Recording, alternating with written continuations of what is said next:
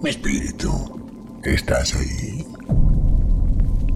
Un golpe para sí, dos golpes para no. Es así como empezaba una anciana dama que he conocido muy bien cuando se instalaba en su mesa giratoria con algunas amigas.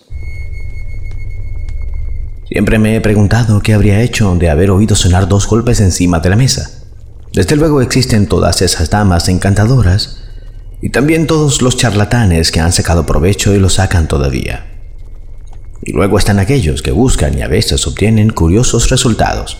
No nos referiremos aquí a todos los trabajos de Alan Kardec en Francia, ni de Kipling y de tantos otros en Inglaterra. Ellos ya son conocidos. Aquí aún hay materia para escribir volúmenes enteros. Antes de describir algún caso en particular, veamos primero una curiosa historia literaria.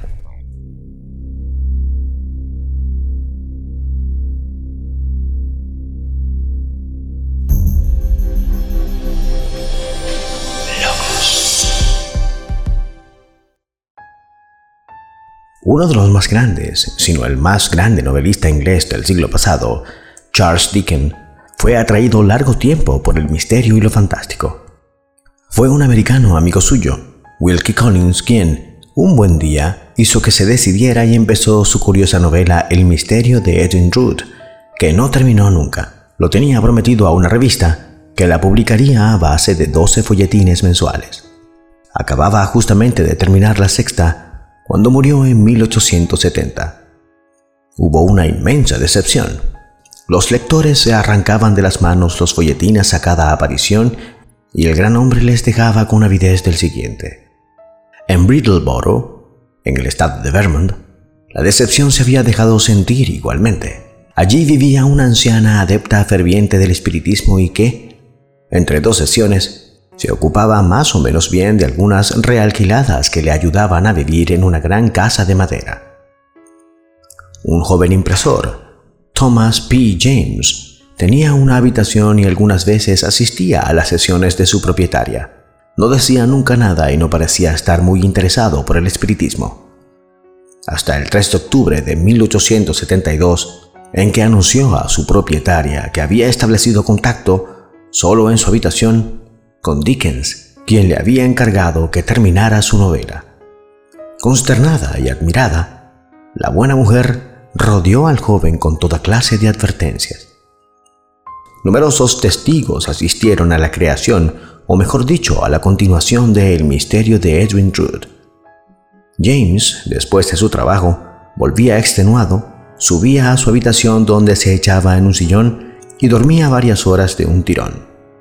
Cuando despertaba, se ponía al trabajo y escribía a toda velocidad, como si le costara seguir lo que le era dictado. A veces cubría varias páginas con mala escritura y otras veces solo escribía algunas líneas en papel. No corregía ni retocaba jamás nada, explicando que no tenía ningún derecho a hacerlo. Thomas James era joven y bastante guapo, por lo que algunas veces el pobre Dickens debía aguardar varios días y, por casualidad, este tenía que hacer la corte a alguna bonita muchacha del vecindario. Cuando al final del volumen, dictado por Dickens, apareció en el mes de noviembre de 1873, la crítica, desconfiada, estaba dispuesta a ponerlo en cuarentena. Pero fue una de las sorpresas literarias más grandes de la época. Los especialistas quedaron estupefactos. De la mano de un hombre joven, salía un libro que muy bien hubiera podido ser escrito por el propio Grant Dickens.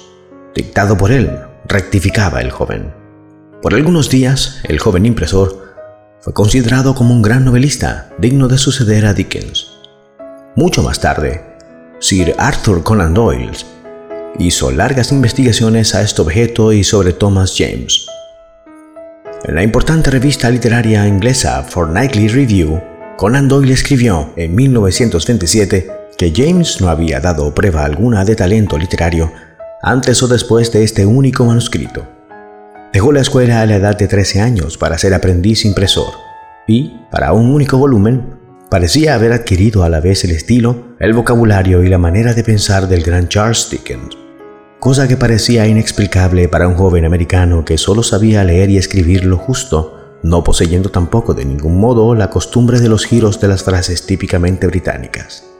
Si se trató de un plagio, concluyó Conan Doyle, tiene el extraordinario y raro mérito de no acentuar ni exagerar jamás las particularidades de Charles Dickens. Thomas James cayó en la oscuridad más completa. No escribió nunca más nada y murió aún joven. Alguien encontró, una vez, en los andenes de Sena, un ejemplar de lo que se convino en llamar la versión de Thomas James de El misterio de Edwin Drood.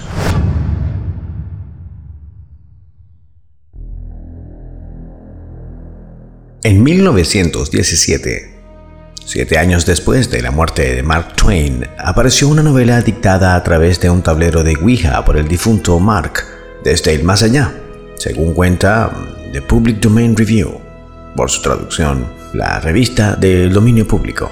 Y de hecho, en la crítica que el New York Times le dedicó al libro en su día, advertía que era la tercera publicación de estas características en pocos meses. El libro titulado Jab Heron, una novela escrita desde el tablero de Ouija, se inició dos años antes cuando el fantasma de Mark Twain, que se identificó como Sam L. Clemens, el perezoso Sam, se puso en contacto con las espiritistas Emily Grant Hutchins y Lola V. Hayes mientras se encontraban en un encuentro paranormal en San Luis. Todo escriba aquí quiere un lápiz en la tierra, explicó Twain en el tablero. En el largo prólogo del libro, La llegada de Jab Heron, Hodgkin explica cómo tomó notas al dictado de Twain y a continuación mecanografió la obra siguiendo las indicaciones del fantasma palabra por palabra. No era la primera vez que Hodgkin se veía mezclada en un episodio de escritura desde el más allá. Unos años antes, una amiga de Hodgkins, también espiritista, llamada Pearl Curran, afirmada haber contactado con una puritana en Inglaterra llamada Patient Worth a través de un tablero de Ouija. Hablaremos más adelante de Patient Worth en otro programa de este canal. La gran diferencia radicaba en que la obra de Patient Worth era relativamente desconocida, pero esta vez Hutchins traía desde el más allá la novela de un escritor de reconocido prestigio, lo que inició una de las batallas legales por derechos de autor más singulares de la primera década del siglo XX justo después de que Hodgkin y su editorial publicaran el libro. La hija de Twain y su editor interpusieron varias demandas para intentar evitar que saliera al mercado. En respuesta, Hodgkin y Hayes realizaron una nueva sesión de espiritismo y Mark Twain les informó, que estaba en un estado de tortura intelectual debido a la dificultad que está teniendo para imprimir su trabajo, dejando a un lado los rocambolescos contactos de ultratumba el caso dio pie a toda una serie de cuestiones legales insólitas hasta este momento. ¿Reconocía la ley que un autor muerto pudiera ser el autor de una obra nueva? Y de ser así, ¿no se incumplía el contrato que Twain tenía con su editorial Harper Brothers y que le obligaba a publicar todos sus libros con ellos? Y por último, ¿hasta qué punto estaba protegido como marca registrada el nombre de Mark Twain teniendo en cuenta que era un seudónimo y que el verdadero nombre del autor era Samuel Langhort Clemens.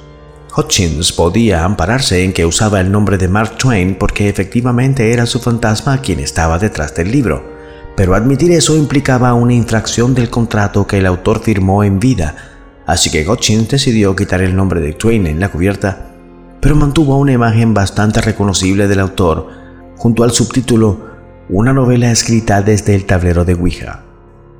Una táctica arriesgada teniendo en cuenta que el gran tirón comercial del libro estaba precisamente en el hecho de tener el nombre de Mark Twain en la cubierta y que quizás explicaría la decisión de Hutchins de suspender la publicación y destruir cuantas copias pudo encontrar. La historia de Jab Heron, que trata sobre un muchacho pobre de Missouri que logra medrar, recuerda en muchos aspectos a Tom Sawyer y a Huckleberry Finn. La crítica del New York Times, sin embargo, fue feroz. Si esto es lo mejor que Mark Twain puede hacernos llegar desde el más allá, el ejército de admiradores que sus obras han cosechado pondrán todas sus esperanzas en que, en lo sucesivo, respete el límite de la muerte, decía el periódico. No deja de ser simbólico que Mark Twain fuera el difunto protagonista de esta batalla legal. El autor de Tom Sawyer que escribió, Solo una cosa es imposible para Dios, encontrarle algún sentido a cualquier ley del copyright del planeta.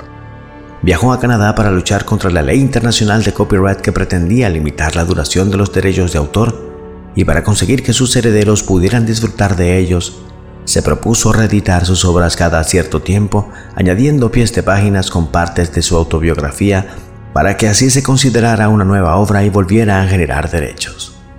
Interesante, ¿no? Si el video te gustó, no olvides darle pulgar arriba y compartirlo con tus amigos. Suscríbete a este canal, es gratis. Dale clic a la campanita para que no te pierdas las actualizaciones. Si deseas que hable de algún tema en el canal, sugiérelo en el correo que ves en pantalla. Gracias por escucharme. Esto fue Logos.